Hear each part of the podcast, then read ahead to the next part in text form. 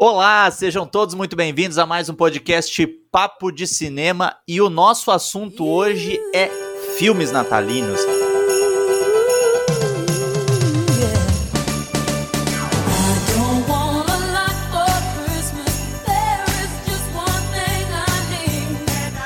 Alguém ainda aguenta filme natalino? Você ama, você odeia, enfim. E para falar sobre os filmes natalinos. Eu tenho dois convidados especialíssimos. Eu sei que eu falo sempre isso, mas é porque a gente não faz programa sem convidados especialíssimos. Mas hoje é com prata da casa, é com a galera que joga aqui no terreno do Papo de Cinema. E eu vou começar saudando a presença de Bruno Carmelo, nosso editor Bruno Carmelo. Seja muito bem-vindo, Bruno. Muito obrigado, estar aqui de volta para falar sobre um tema que eu adoro, que são filmes natalinos. é isso, gente. gente é, é, igual o Natal, não dá pra evitar. Eles vão chegar de novo e de novo, então a gente apenas lida com eles da melhor maneira possível. Bora lá. Neste momento ficou muito claro que a edição obrigou o nosso colega a participar do programa, mas tudo Tava bem. no contrato. No outro lado. Exatamente. No outro lado do corner, no, no outro corner aqui, temos o nosso editor-chefe Robledo Milani. Robledo, seja muito bem-vindo mais uma vez, embora tu que mande, mas enfim. tu que mande é ótimo. Ah, Marcelo, é muito bom estar aqui com vocês. E depois falar sobre esse tema tão prolífico, né? Tem tanto a ser dito sobre os filmes natalinos, né? Muita emoção junta. Aproveitando, antes que a gente entre de fato nesse assunto belíssimo, maravilhoso, aproveitar para chamar vocês, convidar vocês para se inscreverem no podcast Papo de Cinema, no seu agregador favorito. É importantíssimo que você lá clique para se inscrever, para passar a nos seguir, para que você semanalmente receba as notificações dos novos programas. E lá no finzinho desse aqui eu comento um pouco sobre os programas anteriores que a gente fez e que, estão, modéstia à parte, muito bacanas. Mas vamos chegar chegando nessa questão do filme natalino, porque dezembro é isso, né? Começa aquela discussão do é para ver ou para comer, né? Se é para botar uva passa no arroz ou se não é e começa a entupir a nossa existência de filmes natalinos. Antes a gente tinha uma questão só televisiva, basicamente, e nas telas de cinema. Agora os streamings fazem com que essa oferta de filmes natalinos fiquem, fique ainda mais ostensiva. Vocês curtem essa, essa ideia do filme natalino? O Bruno, o Bruno já começou dizendo ali que para ele é que nem Natal em família. Não dá para fugir, porque se desse. É, fugir, não, a né? gente abraça, gente. A gente abraça. Ah, o, que, o, que, acontece agora, na minha opinião, com os filmes natalinos é que antes, os filmes mais trash, esses muito muito tosquinhos, que eram meio direto pra TV ou direto pra VHS, para quem ainda lembra disso, a gente não sabia que eles existiam. Porque a gente ou sabia dos filmes que estavam no cinema, ou daqueles no horário nobre da TV, que eram poucos. Agora eles estão todos no streaming, ali do lado dos filmes grandes, do lado das séries grandes. Então a gente descobre que eles existem. Então é por isso que a gente tem um acesso muito maior a filmes trash, e é por isso que a gente está falando sobre isso hoje, inclusive. Uma coisa interessante também, é, por exemplo, teve o lançamento agora de duas comédias feitas no Brasil, né? O 10 Horas para o Natal e o Tudo Bem no Natal que Vem. E esse segundo, Tudo Bem no Natal que Vem, que foi lançado pela Netflix, né, com o Leandro Hassum, é, eu assisti na, na Premiere que eles fizeram e teve um bate-papo depois com o Hassum, com o Paulo Cursino, que é o roteirista do filme, e eles estavam falando depois da exibição, assim, que era restrita só a alguns convidados. Uma coisa que eles destacaram muito foi o fato de ser o primeiro, um dos, o primeiro ou um dos primeiros, né, filmes natalinos feitos no Brasil. E isso, de forma inversa, me chama a atenção do quão forte é essa tradição, por exemplo, no cinema norte-americano, né? E é bem isso que o Bruno falou. Antes a gente não percebia, a gente não ficava a par disso, mas nos Estados Unidos, todo final do ano, é uma avalanche de filmes do, do gênero que são feitos. E até porque há, e só é feito tantos porque há consumo para tantos, né? Há demanda, as pessoas vão atrás tal. Há pouco tempo eu vi e, e escrevi, aliás, no, no, site, isso sim é ostentação, mas tem crítica lá do Robledo. Né? o filme que é o sucesso atual da Netflix, lá o tal Um Brinde ao Natal, é, que o filme, quando estreou, se, se tornou em questão de dias o filme, o longa, né? O filme mais assistido na Netflix mundo, não era na Netflix Brasil, está dizendo, no mundo inteiro. E é um filme que de Natal não tem absolutamente, tem praticamente nada. No final da trama, do, da história do filme, eles olham pro calendário e dizem, ah, amanhã é Natal, e deles fazem uma festinha, sabe? Assim, então parece que a, a, questão desse, eu acho que é uma coisa que a gente vai falar agora um pouco mais pra frente, né? O que, que caracteriza realmente um filme natalino, né? se é um filme que realmente toda a história se, se, discorre, se discorre através desses signos natalinos da época, tudo, ou um filme que por uma questão mais mercadológica, uma questão mais de marketing, tentam botar ali um gorro de Papai Noel, alguma coisa, mas a trama não tem nada a ver com, com esses elementos, né? Então acaba que tem muito aproveitador aí no meio também, eu acho. Mas calma aí, Robledo, qual filme é esse que você falou agora, que é o grande sucesso da Netflix? Porque é eu não sei um se eu que controla. Um brinde ao Natal. Ah, é um brinde ao Natal que, inclusive, para quem for ler a nossa crítica no Papo do Cinema, eu recomendo. O Robledo disse que parece uma é um boneco Ken e uma boneca Barbie se colocando. É, o filme é surreal porque detonar os atores. É porque o Ken e a Barbie em questão, que são os dois protagonistas do filme, eles são casados na vida real. Ai, é, é surreal porque, apesar de serem casados, eles não combinam entre si, eles são muito artificiais juntos. Desde que eu olhando, gente. Ah, que bom, gente.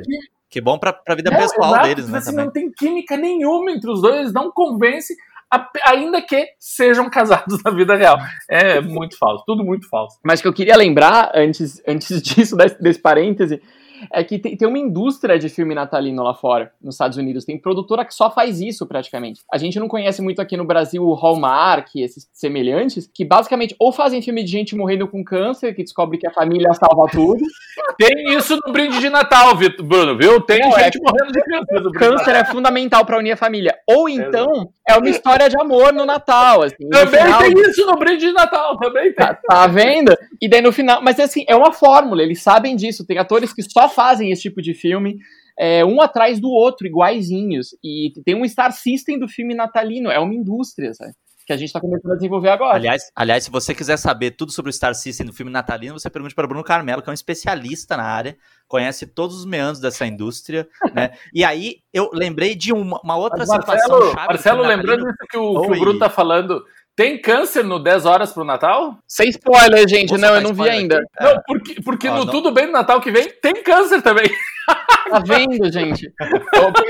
o brasileiro só é solidário no câncer.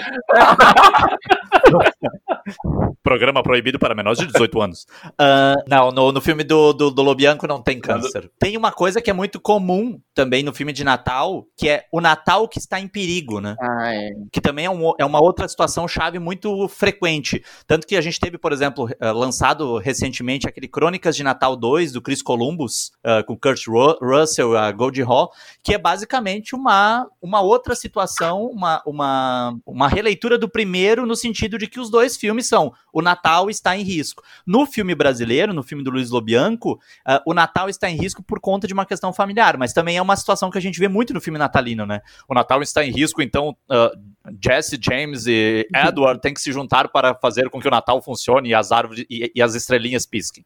E, e, as pessoas amam isso, né? Porque o Natal está em risco, o Natal significa a, a, renovação da, da felicidade para o ano que vem, e as pessoas não podem deixar que o Natal morra, né? Então isso acontece muito, mas não tem, não tem câncer. Aquela animação do ano passado do, do Klaus, aquilo também era o Papai Noel que meio que querendo desistir, né? Então também tinha essa questão do quem substitui o Papai Noel, né? É, mas talvez com a diferença, eu adoro o Klaus, gente. Eu acho o Klaus tipo, um dos melhores filmes natalinos e uma das melhores animações dos últimos anos. Mas, Mas é bonito. É lindo, né? Mas Klaus é um filme de esquerda, gente. Sim, estou aqui defendendo. Klaus é um filme marxista, leninista. Mas ele é um filme que vai defender é, uma, uma ideia de não consumismo, de não ligar o Natal aos presentes, ele é muito interessante. Que é o contrário desses outros filmes que vêm falar que o Natal tá sofrendo um ataque, que é uma ideia muito reaça de direita, ó, eu já jogando a polarização no meio, mas é bem por aí, porque agora o que você vê em, sei lá, twitters de Donald Trump e afins, é o pessoal dizendo que existe uma guerra contra o Natal, de que o Natal está em risco, de que culturas que não valorizam o Natal são anticristãs e que então a gente precisa defender isso. Então, esses filmes, para mim, que ficam defendendo muito a preservação do Natal, que está em risco, é, trazem uma ideia bem reacionária. Mas tu, a, tu, tu, inclui nesses aí também, Bruno, aqueles mais clássicos, tipo o Grinch ou aquele do, o, do Estranho Mundo de Jack? Estranho Mundo de Jack não necessariamente, porque eu acho que ele tem coisas diferentes. O Grinch é um pouco mais. É, acho que né? todo filme fala que, tipo, não, precisamos defender a tradição porque ela está em risco e a tradição só permanece se a gente estiver em família, juntos se amando e comprando presentes, pelo amor de Deus, comprei muitos presentes. É, eu acho é. que tem problema aí. É, concordo. Por isso que até é, é, é, até interessante a gente pensar, né, puxando esse gancho do que o Bruno está falando, uh, existe uma estética muito consagrada do, do que a gente chama de filme natalino. E mais adiante a gente vai problematizar essa história do filme natalino, mas existe uma estética muito, muito própria, né? E, e, e nesse sentido eu acho muito interessante, uh, até mais do que interessante, eu acho muito importante, uh, o lançamento de um filme que chegou há pouco também na Netflix, que se chama Uma Invenção de Natal, que é um filme que tem um elenco, acho que 98% negro. Né? E quando a gente pensa em filme natalino, também a gente está pensando na reafirmação de uma estética essencialmente branca. Né? São person... O Papai Noel é branco, as famílias que são colocadas em risco, ou por conta de algo que coloca em xeque o Natal, ou por causa do câncer, como a gente já mencionou aqui, uh, são geralmente famílias brancas. Então é interessante que dentro desse processo, talvez a gente esteja também no momento de ressignificar o Natal, né? não de colocar assim, ou o Natal exi existe como uma, né, como uma, uma, uma data consagrada aí a, a, ao consumismo e tudo mais, mas ela também pode ser ressignificada para que, por exemplo, uma criança negra possa olhar e ver um herói natalino negro, possa ver uma criança que está dentro de um, diante de um dilema natalino e é que essa criança seja negra. Então é interessante isso, né? E esse filme talvez seja o primeiro que faz isso, que quebra essa estética, que é uma estética muito, né, caucasiana, muito anglo-saxã, enfim, que a gente vê muito frequentemente, né? É que esse Papai Noel, que é o que a gente está acostumado, é muito marca de refrigerante, né? É bom quando a gente vê um que, que quebra é, é, essa, essa ideia pré-estabelecida. Indo por essa linha também, eu me lembro de outro, não indo da, exatamente na questão étnica, né? Uh, mas eu acho que um Papai Noel interessante que, que quebra essas expectativas é aquele do Billy Bob Thornton, no Papai Noel às Avessas. Aquele é um papel que eu achei divertidíssimo, é um filme que eu gostei muito. Eu ainda não vi a sequência, não sei se segue na mesma linha, mas esse é um filme que me. que, me, que é um Papai Noel grosseiro, né? Que diz, na verdade, ele é um cara que se veste de Papai Noel para o shopping, né? Porque ele quer roubar uma loja, na verdade. Mas indo e já pisando mais na, no, no, no aspecto mais mágico e fantasioso da questão, tem o Papai Noel grosseirão, que eu vi pelo trailer, não assisti ao filme também, mas desse novo filme do Mel Gibson, né? Que o Mel Gibson faz o Papai Noel, né? O nome do filme é Fatman, ou seja, o gordo. e o Mel Gibson faz o Papai Noel, que no, no português ganhou o título de Entre Armas e Brinquedos, né? Que é um Papai Noel que vai lutar pelo seu direito de comemorar o Natal. Eu acho que tem, tem algumas umas tentativas, assim, de fugir dessa ideia de o Papai Noelzinho bonzinho que quer agradar todo mundo e tal. Acho que quando quebra essas expectativas, sempre dá uma respirada, um respiro novo, né, para essa velha história. Mas parece ao mesmo tempo que a gente só trabalha com idealização, né, no Natal, em filme natalino. Ou é tudo muito perfeito, as mulheres são lindas, os homens são lindos, os romances são lindos. Esses filmes, esses mais convencionais, agora que estão chegando na Netflix, a gente tem produzido várias críticas no Papo de Cinema a respeito. Eles têm muitas pessoas bonitas em lugares perfeitos, cenários incríveis, são todos de classe média, média alta, ninguém tem problema de grana, ninguém é gordo, ninguém tem conta para pagar, ninguém tem louça na pia. Ou é a idealização perfeita, ou é o contrário. Daí o Papai Noel completamente grosseiro, bêbado, que fuma. É, você não consegue encontrar o meio termo, né? Tem que ser ou a família perfeita ou a família completamente disfuncional. E aí ia ser mais legal se a gente encontrasse algumas coisas pelo meio. Eu não sei como são esses dois brasileiros, vocês que viram, porque eu não vi ainda. O do Rassum e o do Lobianco. Tá perdendo muito, Bruno. Tá perdendo muito. eu, eu, acho, eu, eu, acho, eu acho que tem que largar o podcast aqui. O Roberto, a gente tem fazer uma maratona. É, desculpa, gente, eu tô, eu tô saindo para ver os filmes natalinos, a gente volta. Termina com o Feliz Natal do Celton Mello. É um filme natalino, em breve, polêmica. Fica aqui com a gente. Não, mas é, inter é, interessante que, por exemplo, já que a gente está falando dessa questão dos filmes brasileiros e a gente de fato não tem uma tradição de fazer filme natalino, e quando a gente pensa, até buscando isso que, que o Bruno falou, essa tradição, essa máquina, né? Essa máquina norte-americana e até em algum especialmente norte-americana, de fazer filmes de Natal, porque eles são altamente lucrativos. Na época do home video já eram, agora na época do streaming imagino que também são, porque geralmente são filmes feitos com baixo orçamento e que acabam dando uma repercussão ótima. A gente tem o Brasil entrando nessa história, né? Com esses dois filmes. O filme que eu vi, que é o 10 Horas pro Natal, do, com o Luiz Lobianco e com a Karina Ramil, é um filme bem legal até. É, é, é um filme bem interessante, eu até fiquei positivamente surpreso com o filme, porque ele não tenta inventar a roda. Tudo bem que pode ser que eu esteja me, me contentando com pouco, mas na verdade é um filme bonitinho sobre família, que vai colocar uh, in, num primeiro plano a questão da família. E também as crianças, a história básica de dois, uh, um casal que tem três filhos, esse casal se separa e a partir da separação desse casal, o Natal das crianças passa a ser uma merda. Então as crianças, né, diante de uma brecha que existe eles resolvem sair para ir para 25 de março. Quem é de São Paulo já passou por São Paulo, sabe que três crianças perdidas na 25 de março, na véspera de Natal, pode ser algo angustiante, para eles próprios tentar fazer um Natal para juntar os pais. Só que o interessante é que a intenção dessas crianças não é juntar os pais para que eles voltem a ser marido e mulher, mas para que eles voltem a se relacionar, porque antes de ser marido e mulher eles eram amigos. Então tem uma, uma questãozinha ali interessante. É um, é um filme que segue muito à risca a cartilha clássica do filme de Natal, mas com um tempero brasileiro, embora eu, eu ache estranho algumas coisas, eles dizem assim, gente, está muito frio no Natal e todo mundo anda de blusa, porque parece que até essa estética Natal todo mundo tem que andar de blusa, assim, de lã, e aí eu imagino que eles devem ter passado muito calor na 25 de março de blusa de lã, fazendo o filme, né? Só faltou a neve.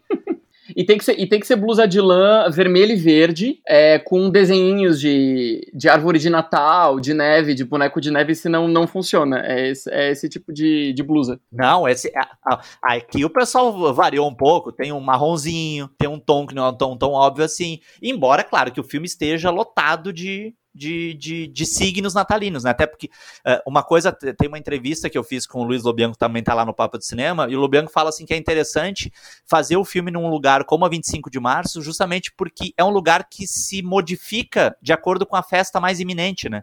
Então, assim, antes de uma festa junina, as lojas da 25 de março tem um monte de coisa de festa junina. Antes do Natal, elas vão transbordar de signos natalinos. E isso a, a Cris D'Amato, que é a diretora do filme, consegue capturar bem, assim, como esse, essa, esse amontoado de quinquilharias natalinas está ali. Mas claro que a gente também gostaria de ver até uma, um olhar menos uh, idealizado para essa questão do consumo, da necessidade né, puxando até o que o Bruno estava falando agora, a necessidade de tu consumir para que o Natal seja um sucesso, né? É engraçado, porque isso até seria, poderia ser um estudo de caso, né? Por que, que o cinema brasileiro, por tanto tempo, desprezou essa questão da data, né? Porque a gente tem, é histórico esse período de férias, né, de final de ano e tal, é um período de consumo mais de cinema.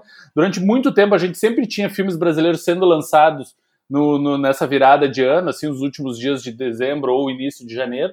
E só que e também teve grandes produtores, de, grandes febres né, no, no, cinema brasileiro que marcaram a produção do cinema, sei lá, as, é, as chanchadas da Atlântida, né, os Trapalhões, a Xuxa e tal. E como é que esses, todos esses que produziam mais em série, e é isso que eu, que eu me refiro, como que não se voltavam para o Natal, né? O Mazarop, como é que não tinha um filme do Natal do Mazarop, sabe? Como é que não tinha um filme do Natal dos Trapalhões? Uh, eu me lembro timidamente da, daquele uma animação do, da, do Maurício de Souza, né, da, da estrelinha mágica, que tinha alguma coisa a ver com a questão natalina, né, da estrela de Belém e tal, mas é muito tímido, é, realmente é, é muito curioso como que o cinema brasileiro somente agora está despertando para essa questão que movimenta, como o Bruno falou, milhões nos Estados Unidos, em Hollywood, e só agora parece que estão se, ficando mais atentos a essa questão do cinema brasileiro. Mas pode ser uma questão cultural também, né? Eu fico pensando se precisa realmente ter Natal no filme natalino. Pode ser uma pergunta meio estúpida, mas é, polêmica. polêmica. Não, mas tudo bem, o Natal é um tema, mas ele também é, é isso que a gente falou, ele é uma ideia, ele é uma forma, ele é um sentimento. É a ideia de que existe uma magia reunindo as pessoas, de que a vocação de todo mundo é se amar, é ficar em família novamente eu acho que tem uma ideia. Então talvez a gente tenha filmes natalinos como formato, como estética, sem necessariamente ter o Natal como, é, como tema principal. Até porque, como vocês estavam lembrando, nosso Natal é diferente, nosso Natal é quente, nosso Natal não vai ter neve. É, pode ser uma questão de cultura, né? E aí entra, e aí entra a questão, a grande questão, né? Pegando mais esse gancho do Bruno, o que, que configura um filme natalino? E aí a gente entra numa seara de polêmicas e mais polêmicas, uh, porque é justamente isso. O que, que configura? Um filme natalino, ele precisa ter signos né, uh, natalinos, ele precisa ter árvore de Natal, precisa ter gorrinho, precisa ter a blusa verde e vermelha, ele precisa ter tudo pisca-pisca, ele precisa ter esses elementos. Ele se ele se passar numa noite de Natal ou parcialmente numa noite de Natal, ele já pode ser considerado um filme natalino. E outra questão que eu lanço pro Brasil também, não só pro Brasil, pro mundo inteiro, porque o mundo inteiro nos ouve aí, aliás, agradecendo a audiência do mundo inteiro do podcast do Papo de Cinema. Mas é o fato de que os filmes sobre o nascimento de Jesus, os filmes do aniversariante, são filmes natalinos? É ele que motiva o Natal, gente. Será que é natalino ou não é natalino? Eu me lembro uh, de coisa, questão de infância, assim, quando a gente assistia muito filmes de televisão, sempre entrava na programação, né? Filmes assim como, sei lá, Rei dos Reis, né? Coisas, filmes assim sobre a história de Jesus. Daí, na verdade, eu acho que sim.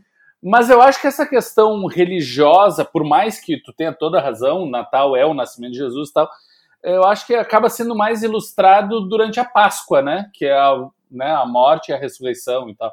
Acho que é naquele período ali do. Por mais que tenha sempre o chocolate e os coelhinhos da Páscoa, eu acho que é ali que acaba tendo mais uma maior, uma maior uh, representatividade religiosa em volta à data que está sendo comemorada. O Natal, por, por, mais que tenha essa questão familiar e óbvio, né, das pessoas se unirem, e terem o seu descanso e poder é, observar o ano que está terminando e se preparar para o que vai começar. Eu acho que tem um, um caráter mercadológico e consumista tão forte tão opressor envolvendo a, a data que todos esses sentimentos que a religião deveria mais trabalhar acabaram ficando num segundo plano. Ao menos é uma visão que me, me parece muito forte. Eu não sei se vocês concordam, mas eu tenho a impressão de que hoje em dia é muito mais difícil você vender um filme explicitamente político pro, é, político, olha, eu tô com política na cabeça, gente. Religioso. que também é político, a gente já volta. Não, mas explicitamente religioso pro público médio. Se você faz um filme O Renascimento de Jesus ou a história de Maria, é, você vai ter o teu público cativo ali, mas você não vai conquistar milhões, você não vai é, ter algo muito mais amplo. Mas se você fizer a história do menininho lindo, da menininha linda, que se apaixonam, tem algum pequeno problema familiar, mas no final ficam juntos, isso é muito mais universal. E é uma ideia também religiosa, de que, de que os, os, casais têm que se formar dessa maneira, a família tem que ficar junta, a família patriarcal tem que ficar junta dessa maneira. Eu acho que é, é algo mais fácil de vender. A ideia do Natal é mais fácil de vender do que a história de Jesus. Então acho que até por uma questão de negócios a gente abandona tantos filmes sobre Cristo para falar sobre história de amor. E até porque é mais universal, né? Mais uni universalizável, vamos dizer assim. Né? As, as, esses filmes apelam a coisas muito cotidianas, né? A, a essas a essas, essas problemáticas familiares, problemáticas amorosas, então talvez sim, talvez seja muito talvez nesse período o, o filme religioso ele acaba per, acabe perdendo para esse, esse sentimento, que como o Robledo disse, é um sentimento muito fomentado pelo mercado, né? Pela, por essa questão do consumo, enfim, tem gente que acha um absurdo não dar e não receber presentes natalinos. Eu, por exemplo, fui criado numa casa em que a gente não tem a gente não teve a, a, essa tradição natalina. Então, o Natal pra gente era basicamente um dia como qualquer outro, com a benesse de ter um feriadinho gostoso ali pra gente não trabalhar, né? Inclusive, pequena, pequena anedota, é, a gente voltou agora ao papo de cinema do Cine Ceará, onde tinha algumas pessoas de Cuba e que estavam contando histórias de que na ilha era inclusive proibido celebrar o Natal, porque era considerado um, um feriado yankee. Então todas essas crianças vendo agora é, árvores de Natal e Papai Noel vestido de vermelho, transpirando ali os pobres pais vestidos de Papai Noel, eles falaram, cara, eu nunca tive isso na infância, porque minha infância era proibida, era considerada uma data americana, e a gente não, a gente incorporou como se fosse nossa, né? Total. Eu acho que também tem muito essa questão do, do Natal ser um momento de reunião das famílias, né? Tu tá com um monte de gente reunido na tua casa, tu nem tem lugar para tanta gente, tu não sabe o que fazer com todas aquelas pessoas que mais de ano que tu não vê, né? Um bando de primo, tio, parente, cunhado, um monte de coisa assim que tu não sabe fazer com aquelas pessoas e tu precisa entreter essas pessoas até que passe o tempo e elas vão embora, né? Então, que é a melhor maneira de tu botar um filme na televisão que duas horas passam. Então, então daí acaba chegando essa a lógica que eu tô querendo falar. Tu vai ter que botar um filme que vai ter que agradar essa variedade incrível de pessoas que vão estar reunidas. Então, quanto mais médio e, portanto, medíocre esse filme for, melhor, é. né? Porque vai, de uma maneira ou de outra, vai contentar todo mundo. Eles ficam calados aí durante duas horas, daqui a pouco tá na hora da janta, ou do almoço, ou do, da próxima refeição. E depois todo mundo vai embora e ufa, que enfim, chegou o fim, esse mais, mais um Natal passou. Então acaba sendo mais ou menos esses filmes mais são produzidos em série justamente por ser uma desculpa para essas reuniões terem as pessoas se ficarem emplastadas na frente da televisão por mais de um período e acabarem vendo mais uma coisa. É diferente, por exemplo, do mesmo caso que a gente fala dos filmes religiosos né, que a gente estava falando, né? É muito diferente tu botar uns 10 mandamentos lá da Record né, do que tu botar um Última Tentação de Cristo do Scorsese, né? Tu vai botar... Ninguém quer ser confrontado, tu quer ser perturbado, tu quer ser incomodado durante um período que tu já tá cansado, normalmente, por todo esse movimento que tá... Gente, Record Scorsese na mesma foi a melhor comparação, cara. Nossa. Imagina, Eu quero, eu quero Natal, imagina, Bruno, toda a família reunida e vamos ver um filminho, gente. E põe o Última Tentação de Cristo. Eu vou colocar saló pra família ver junto. Aqui, aqui, aqui em casa a gente vai exibir o Evangelho segundo São Mateus, que é o Cristo comunista do Pasolini, né? Maravilhoso. A- a- agora, eu queria que- saber, Robledo, se tu tem a consciência que a, a descrição que tu fez do Natal é de um filme de terror, né? Mas muitas vezes Natal é isso, né? E eu, eu particularmente, já tive vários Natal. Não sou tão uma, uma família como a tua, Marcelo, de não comemorar, a gente sempre se reúne, comemora assim. Mas já teve muitos natais. Eu já tive Natal que eu fui parar no hospital. Uma tia minha teve um infarto, nós fomos todo mundo pro hospital. já teve. Desculpa, tia do Robledo, a gente tá rindo do seu infarto, mas é meio engraçado. Essa tia até já veio a falecer, então ela já. Ah, tadinha da tia. Puta, merda. Ah, que bom, Robledo. Que gostoso isso. A gente já tava, a gente já tava aqui, né? Com vergonha de estar rindo da tua tia que teve infarto, aí tu fala, fala assim: ah, não, mas ela já morreu. É, agora a gente segue como o programa? A gente segue com a rabinha entre as pernas. né? É, mas é isso, gente. Ia ser uma função, tu fica pensando, ai, que saco, vem aquele primo chato, vem o namorado daquela fulana, que nunca viu tanto tempo, que saco, todo mundo sentado ali comendo, e aquele bando de uva passa no arroz, gente, que saco. Ai, que saco, vá passa. Mas o, o, o que eu acho legal disso é porque, se a gente for ver, o Robledo tava falando de Natal como uma reunião forçada. A gente se reúne porque a gente acredita que a gente tem que se reunir. Tudo bem, a gente se ama também, com algumas ressalvas, Às mas vezes. a gente tem que se unir porque a gente acha que é isso que tem que fazer. Tem que se unir com a família, tem que se unir. E família, tios, tios, primos, vizinhos. E, e é aí que entram os melhores filmes de terror. O Marcelo falou que parecia um filme de terror, e eu não sei o que vocês pensam, mas pra mim os melhores filmes de Natal são os filmes de terror natalinos, porque eles brincam com o fato de você ser obrigado a estar com pessoas de quem você não gosta. E daí você vai ter demônios de Natal, papais, é, papais noéis, gente, qual é o plural de Papai Noel? Papais noéis? Em tese, Bruno, em, tese, tipo, não existe aquele nem papa, só existe um, né? Então, Gente, mas e os dois papas sei. do Meirelles? O que É, por isso eu acho que são papais mais. é que o, é que o Papa Ratzinger lá abriu, ele foi tão ruim na- no papado gente. dele que ele abriu um precedente difícil. ele mudou a gramática. Mas é, os papais noéis, porque a gente inventa termo, é, assustadores, monstruosos, tipo Krampus, essas coisas, eu acho melhor, porque. É, Putz. Krampus é muito bom. Porque daí a gente zoa a artificialidade do Natal. Natal é cheio de, de coisa artificial, roupa artificial, comida que a gente só come nessa época, sorriso que a gente não queria dar. E quando você joga isso pro terror, eu acho que tem as melhores respostas. Agora tem uma questão que sempre foi muito polêmica, até em relação a, a essas listas do filme natalino, e eu fui fazer uma pesquisinha gostosa pra isso, é, tem muita gente que considera Duro de Matar, sim, senhoras e senhores, Duro de Matar com Bruce Willis, o melhor filme natalino de todos os tempos. E aí, olha só, essa é uma brincadeira que vem sendo feita ao longo dos anos, o Duro de Matar já tem mais de 30 anos, foi lançado em 1988, e em 2018, quando o filme fazia então 30 anos, a própria 20th Century Fox brincou com isso, lançou um, um vídeo em que ela proclamava, claro que ela não é boba, o Duro de Matar como o maior filme natalino de todos os tempos. E o texto do vídeo dizia o seguinte: ele só quer passar o Natal com a família, mas quando fica preso em uma festa de escritório, irá viver um feriado que jamais esquecerá.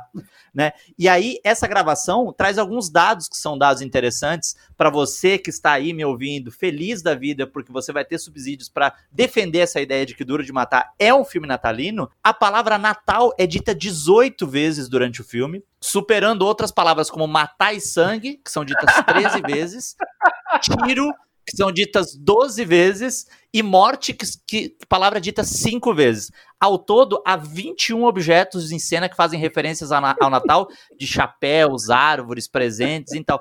E aí fica difícil, caros amigos, dizer que Duro de Matar não é um filme natalino. Ah, mas eu gosto muito de Duro de Matar, mas ainda nesse quesito eu ficaria mais com Esqueceram de Mim, que é um filme de Natal sem a família, gente. Olha que maravilha! É por isso que é tão bom. É, o- é o paraíso. É o- a gente está aqui para louvar Esqueceram de Mim. Eu não tinha percebido isso, Roberto. É um filme de Natal Todo sem mundo vai embora, ele fica sozinho com a casa dele, todos aqueles irmãos chatos, aqueles primos, aqueles tios sem noção. Vai todo mundo embora e deixa a casa só pra ele, gente. Olha que alívio. Depois dessa, a gente torce pra voltar pra nossa família eles não terem ouvido o podcast, porque estragou totalmente as festas de fim de ano do Papo de Cinema. Vai, vai ser lindo. O pessoal vai dizer assim: bom, pessoal, o meu amigo secreto fez um podcast uh, semana retrasada. Quero botar para vocês, para vocês ouvirem aqui, para vocês matarem quem é o meu amigo, talvez matarem o meu amigo secreto. Né? E tem amigo secreto. Mas é curioso como tem essas brincadeiras. Eu, eu, particularmente, tenho uma tradição que é muito particular minha, até especialmente depois que eu me mudei para o Rio de Janeiro, já faz quase oito anos, de todo dia 25, ou seja, todo dia de Natal, de fato, eu assisto a Esqueceram de Mim. Porque para mim esse é o maior filme natalino, é o mais divertido.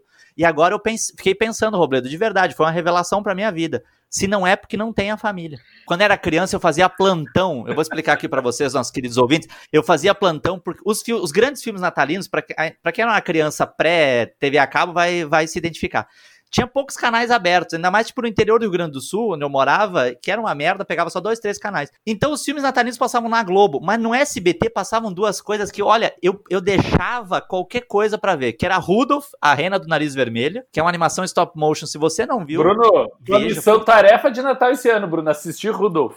Eu tô pensando se. A, será é, que a minha família censurou Rudolf e não me deixou ver Rudolf? É possível. É, é um filme perigoso, tem é sangue, possível. o Rudolf morre, assim, eu tô, eu tô com medo, cara. Por que será que eu não, não vi Rudolf até hoje? É, é, é, possível. E outra coisa, só pra terminar aqui, é a questão de que eu não deixava, não passava o Natal sem também no SBT né, aliás, o SBT podia mandar um, uma grana pra gente aí pra gente fazer essa citação, é, o especial de Natal do Chaves, que eles iam pra casa do seu uhum. barriga, tinha os presentes, o Chaves acabava ganhando presente. Eu achava isso uma. Isso aí era o meu Natal. O meu Natal, se tivesse o Rudolph e tivesse isso, o Esqueceram de Mim veio logo depois, eu já tava feliz. Mas Marcelo Miller, você alterna um ano, você vê Esqueceram de Mim um, depois você vê o dois pra ver o Trump. Como que é a organização? Não, não. Ah, eu já achava o 2 uma merda. Depois que apareceu que, eu, que me, dei, me dei conta que era o Donald Trump, quem era o Donald Trump, eu nem tenho o filme nem tenho, nem vou buscar, nem vou atrás. Vejo o primeiro, revejo, porque é o que é o que vale, é o que presta. Bom, o 2 ainda é melhor que o 3, né, Marcelo? Ah, mas daí aí tu tá comparando, né? A, é, é, a, não é nem descer a ladeira, é subir as montanhas. Aliás, uma hora a gente vai fazer no Papo, no Papo de Cinema um podcast sobre cinema de montanha. Você que não tá entendendo o que isso significa, a gente vai pormenorizar esse conceito que nasceu no Papo de Cinema, que são os filmes que te fazem querer se refugiar numa montanha de tão ruins que eles são. Não são filmes sobre alpinismo. Mas vocês estão falando dos, dos principais filmes de vocês, eu. Eu não sei, eu interpreto filme natalino como um estado de espírito. É, não precisa ter Natal. Eu vi um filme recentemente que o Robledo também adora, né, Robledo? Chama Festa de Formatura, o musical do Nossa, Ryan Murphy, que tá na Netflix. Lindo, tá vendo? Todo mundo adora aqui no Papo do Cinema. Eu gosto de verdade, gente. E para mim ele é um super filme natalino, porque ele é um filme sobre a magia, o momento em que você tá perdido na vida, você encontra uma família ali de apoio, adotiva, e a garotinha lésbica que estava expulsa da família, de novo a questão da família, ela não tem pais que cuidem dela, ela vai encontrar uma trupe de atores de, da Broadway e descobrir o amor e se reencontrar numa família postiça. E é uma magia em que todos se transformam, os homofóbicos não são mais homofóbicos, os narcisistas deixam de ser narcisistas, todo mundo se abraça e dança junto, com muito autotune. E eu achei isso lindo e super natalino. Não, com certeza isso é muito mais natalino, ou o espírito natalino, né, Bruno? Do que um cidadão Kane, ou um Green Book, ou um poderoso chefão. Que eles possuem festas de Natal nos, no, em cena, nos filmes, mas são filmes que não são sobre o Natal, né? Já tá, vocês veem que já tá se adensando essas polêmicas. E Meninas Malvadas? É um clássico teen natalino? Cri, Eu prefiro os Gremlins, que tem aquele Gremlin de Não, os, os meninos malvados, lembrei agora, tem aquele número musical delas, fantasiadas de Mamãe Noel, né? E... Que é a coisa que mais se fala do filme, né? É que tem Aliás, alguns filmes hoje... que as pessoas criam assim, um, um fandom em volta, né? As pessoas amam de uma maneira assim, se torna. Assim, e o Meninos Malvados dizendo, eu nunca vi nada de especial nesse filme. Ah, ele adora você, ele te elogiou tanto. Isso é tão barro. Gretchen, para de tentar fazer o barro acontecer. Isso nunca vai pegar.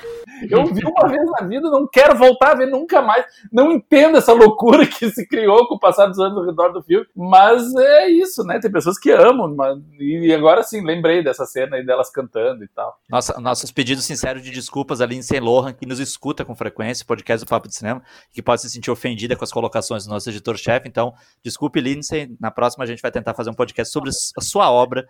Né? Pode ser um pouco polêmico, mas. Não, pode oh, lembrou da, da, única, da única atriz que não deu certo ali no elenco, porque todas as outras saíram e fizeram grandes, assim, grandes filmes, sei lá, mas filmes famosos, respeitáveis.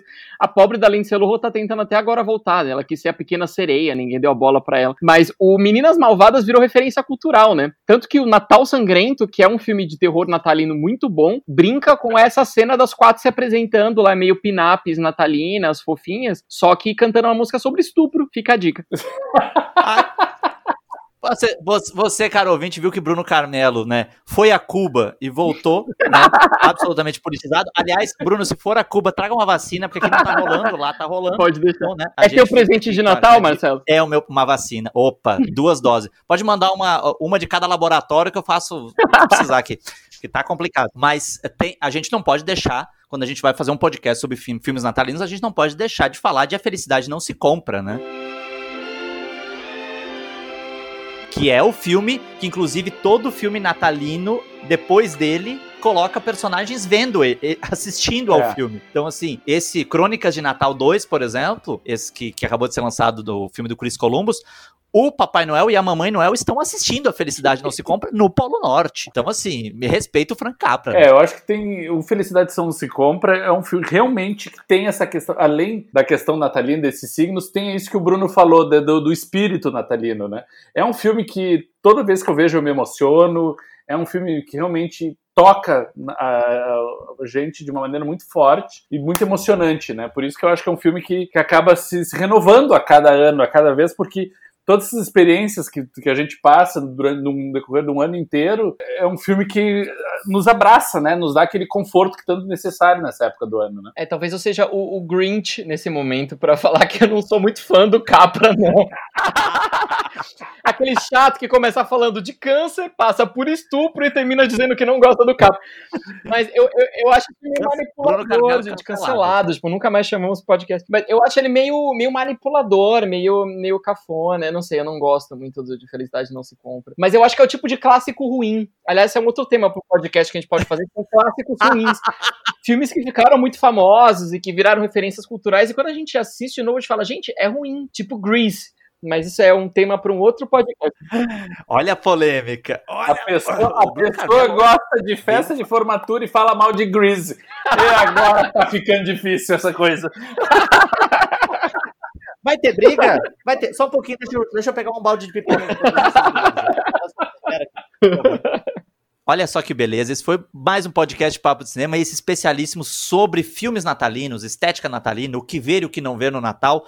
E eu gostaria de, de, de encaminhar esse encerramento, primeiro agradecendo aqui a presença do meu querido colega Bruno Carmelo e perguntando, Bruno, indica um filme pra galera assistir com a família, agora sério, no dia 24, véspera de Natal. Gente, vocês podem achar que eu tô zoando, mas eu tô falando bem sério. Um filme que eu vi recentemente que eu gosto e que eu acho que tem tudo a ver com o Natal é Brinquedo Assassino. O novo Brinquedo Assassino, que tá disponível em streaming e é realmente legal. Eu já gostava do Chuck antes, mas eles fizeram meio que um botox no Chuck agora. E tem uma questão de que ele tá ligado à tecnologia ele, ele zoa o fato de que está tudo conectado agora no Bluetooth, na nuvem, no celular, no computador, e você pode manipular as pessoas.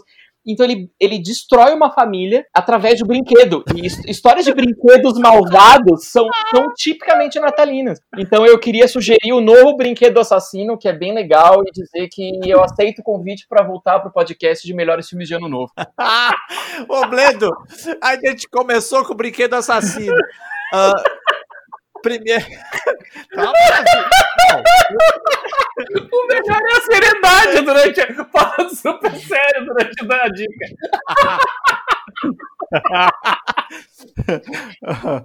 Robledo, obrigado por estar aqui, né? Espero que a gente tenha o prazer de, também de ter mais vezes aqui no podcast. E qual filme? Tu que é tu que não é pai, mas é tio de sobrinhos, crianças, sobrinhos pequenos, que tem essa responsabilidade de tio presente, qual é o filme que tu vai mostrar para teus sobrinhos na véspera de Natal, Roberto? Mas acho que um filme que eu mostrei. Most...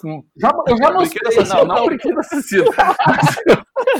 eu já mostrei e foi assim muito. A reação dele foi muito. Assim, eu não esperava que ia ser tão entusiástica assim, tão entusiasmada. Foi, e eu, deu que eu recomendo, que não é tão, tão óbvio, mas brinca muito com a questão do Natal, que é o Estranho Mundo de Jack, que a gente até falou antes no começo, que tem o olhar do Tim Burton por trás, que é um cineasta que eu admiro muito, e mo tenta mostrar esse outro lado do Natal, né? O outro, um outro viés em volta em relação a esse personagem, Jack Skeleton. Então eu gostaria muito, eu acho que o, o Mundo de Jack é um filme que que pode ser bem aproveitado pelas crianças e até para provocar uma reflexão a respeito da data e tal. E pegando o espírito natalino, né, nessa questão familiar, de unir família, e dando bons exemplos e tal, acho que tem um filme recente, que é até do ano passado, filme que fala muito sobre essa questão, que é o Adoráveis Mulheres, né? Da, da Greta Gerwig, que tem o, o Natal, é um, um dos trechos da história do filme só. O Natal, o filme não é inteiro sobre isso, mas é um filme, eu acho que fala muito sobre essa questão da família, da união, da troca, da, né, de, de, de doar né, para os outros. Eu acho que é um filme muito bonito e que pode ser resgatado também nesse momento. Eu vou sugerir um filme que eu já mencionei aqui, que eu acho um filme bem bonitinho e importante por coisas que eu já falei aqui, que é justamente o, o, uma invenção de Natal, uh, que é esse filme que tem um protagonismo essencialmente negro, além de, de, né, de oferecer essa possibilidade de a gente ver um, um Natal a partir de uma outra perspectiva. Ele é um filme muito bonito, é adaptado de um musical, e ele tem, para mim, um grande trabalho de atuação do Forrest Whitaker como um dos protagonistas, e tem Rick Martin dublando um personagem. Rick Martin du, du, dublando um boneco toureiro. Depois sou eu que recomendo né? coisa eu... trash. Mas assistam, Uma Invenção de Natal, o filme tá disponível na Netflix, é super bonitinho. E claro, né, se der pra meter o segundo, esqueceram de mim, porque daí as tradições... Não que quero dizer né? nada, mas eu lembro que na época que tu escreveu isso aqui, tu me disse que o filme de Natal não tinha nada, gente. É isso, mas isso a gente não... eu sabia que ia alinhar com isso. Eu já perdoei da primeira vez, mas daí tu voltou pro filme, eu não vou deixar passar, gente. Não, e a, e, e, e, é verdade, ele, ele, pode, ele pode ser entendido que ele se passa no Natal, mas não se fala do Natal especificamente no filme. São é, brinquedos de Natal, mas não se fala no Natal especificamente. Mas assista, tem Natal no título, tu pode assistir. Ou assista Feliz Natal também, né? Junto com aquele filme Festa de Família. Se a tua família não gostar do Festa de Família, tu bota o Feliz Natal do Celton Mello logo depois. Todo mundo gosta do Celton Mello, o Celton Mello é um cara que todo mundo conhece. Bota esse filme, que é um filme sobre família no Natal. Contando, é, né? assim, bonito do é fofinho, é fofinho. Então é isso, minha gente. Nosso muito obrigado para você que ficou aí ouvindo, nos acompanhando aqui no podcast Papo de Cinema, especial Filmes Natalinos. Lembrando, mais uma vez, que nós estamos presentes em todos os principais agregadores de podcast e é importantíssimo que você nos siga, que você clique lá para seguir, para que na próxima semana você receba a notificação de mais um podcast Papo de Cinema e assim ajude a gente a continuar aqui produzindo o podcast Papo de Cinema. Nosso muito obrigado mais uma vez e até a próxima.